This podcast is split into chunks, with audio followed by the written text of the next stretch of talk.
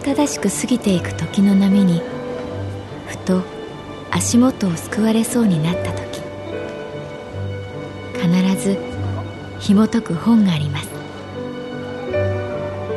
その本にはある女性の人生が描かれています。どこにでもあるごく普通の人生。でも本の中の彼女に出会うと心の湖に波紋が幾重にも広がるようにゆっくりと優しい言葉が満ちていきます。今日はどんな彼女に会えるでしょうか？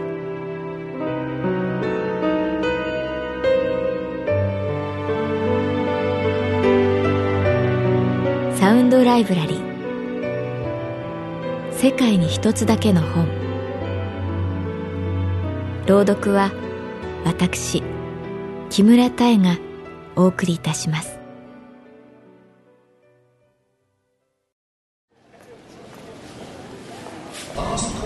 passengers on flight Aerolíneas Argentinas 8158 to Rome Fiumicino. Please proceed urgently. 私の名前は月原かな子旅行会社に勤めている。出張でニューヨークに行くことになった。カウンター業務の私たちもお客様に旅先をご説明するときに現地を知っておくべきだという支店長の方針のもと年に2回研修旅行が用意されていた。ニューヨークはビジネスと観光の両方の需要がある大都市。ここ最近さらに治安も良くなり女性も行きやすくなったと評判だ。支店長に無理を言い夏休みをくっつけて研修期間より一足早く現地に行くことにした。会いたい友達がいたし一人で歩いてみたかった。ジョン・ F・ ケネディ国際空港からイエローキャブに乗っておよそ45分。マンハッタンアッパーウエストサイドの77丁目のホテルに着いた。安くて快適な宿をネットで探しておいた。ポーターに案内されることもなく一人で部屋に入る。まず出迎えてくれたのはエアコンの音。ブーンとうなっている。ここ10年フィルターを掃除していない匂いがした。凍えるくらい室内が冷えていたのでエアコンを止めると静寂とともに暑さがやってくる。エアコンを止めるわけにはいかないようだ。ベッドは比較的大きかったけれどバスタブがない。シャワーだけ。まあ贅沢は言えない。私は荷物を開き持ってきた服をクローゼットにかけた。まずはシャワーを浴びてすっきりしてからセントラルパークを横切ってメトロポリタンミュージアムに出かけよう。そう思ってシャワーを出すと勢いは弱くちょろちょろ。しかもいつまでたっても中途半端なぬるさ。まあこれも仕方ないと諦め早々にシャワールームを出た。旅の達人とは程遠いけれど出会うさまざまなアクシデントが旅の醍醐味だとどこかで思っている。時差ボケでぼんやりした頭を抱え外に出た。乾いた風と刺すような日差しが私を待っていた。いくつものクラクションの音が遠くで鳴り響いていた。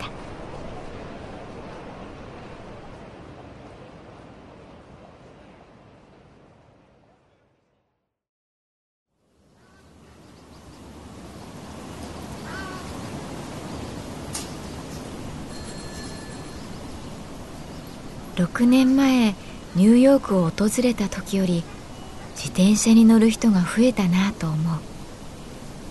自転車の盗難が減ったのと環境への意識が高まったからだといつか営業の東本庄さんが言っていたのを思い出した。セントラルパークの緑は色鮮やかでのびのびと育った木々が気持ちよさそうに風に揺れている。お腹とくちばしが赤い小さな鳥が芝生の上を歩いていた。彼らも英語をしゃべるのかな？などとぼーっと考えていたら帽子を風に飛ばされた。拾ってくれたのは金髪の少年だった。照れくさそうに渡してくれた。こういう時英語が話せたらいいのにと悔やまれる。結局「サンキュー」と笑顔だけで別れた。13時間近くかけて太平洋を渡り異国に来た実感がまだ持てずにいる。ジョギングをする人寝そべるカップル。家族連れの旅行客。周りを見渡してふと気がついた。ああ私は今つくづく一人だな。確かに東京の日比谷公園を歩いていてもこんな感覚にはならないだろう。ここには私を知っている人もいなければ私が何者であるかを知りたがる人もいない。寂しいというより心が軽くなった。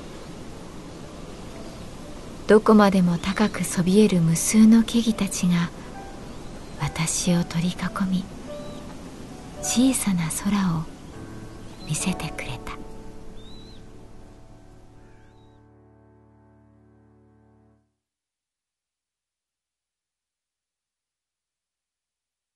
事件は夜起こった。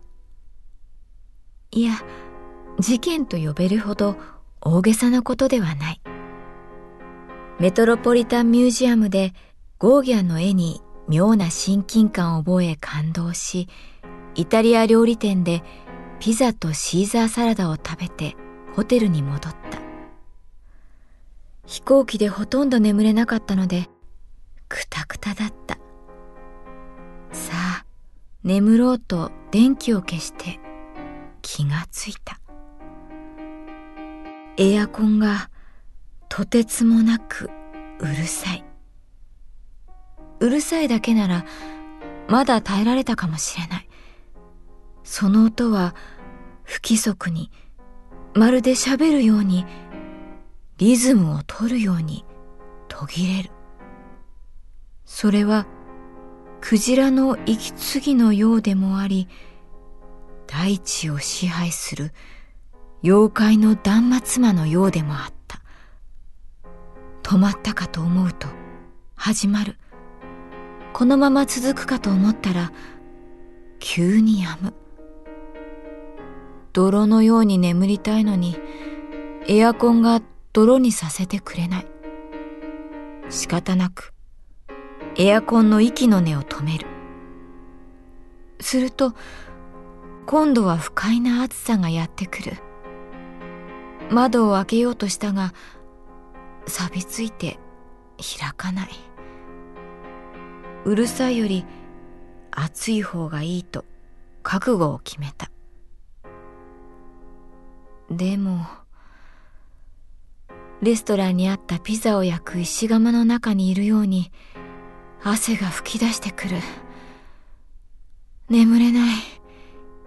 くたくたなのに寝つけない。私は耐えかねてフロントに電話した。とてもちゃんとした英語とは思えないけれど、切実さだけは届けたかった。シャワーも出ないし、エアコンうるさいし、私、部屋変えてほしいんですけど。フロントの男性はしばらく黙った。パタパタとパソコンのキーを叩く音がして、あっさり、OK? と言った。え？日本語で驚いた。部屋を出られる準備が整ったら、また電話ください、と彼は言った。クローゼットにかけた洋服を猛スピードでスーツケースに詰める。はあ、静かな部屋で早く眠りたい。私には旅の醍醐味を味わう余裕がなかった。通された次の部屋は最上階の角部屋。部屋は広く、バスタブもあった。肝心のエアコンは、音はそれなりにするけれど、夜間飛行のジェット機のように一定だった。一定である。それがどれほど人に安らぎをもたらすか考えたことがなかった。フロントの男性はこの部屋でいいかと私に聞いた。全く問題ありませんと笑顔で答えた。荷物は明日の朝出せばいい。私は電気を消してベッドに潜り込んだ。洗いたてのシーツの香り。待望の眠りが恐る恐るやってきた。その時、ジェット機は安定した飛行をやめた。エアコンは息継ぎを始め、やがて深く大きくうなり声を上げ始めた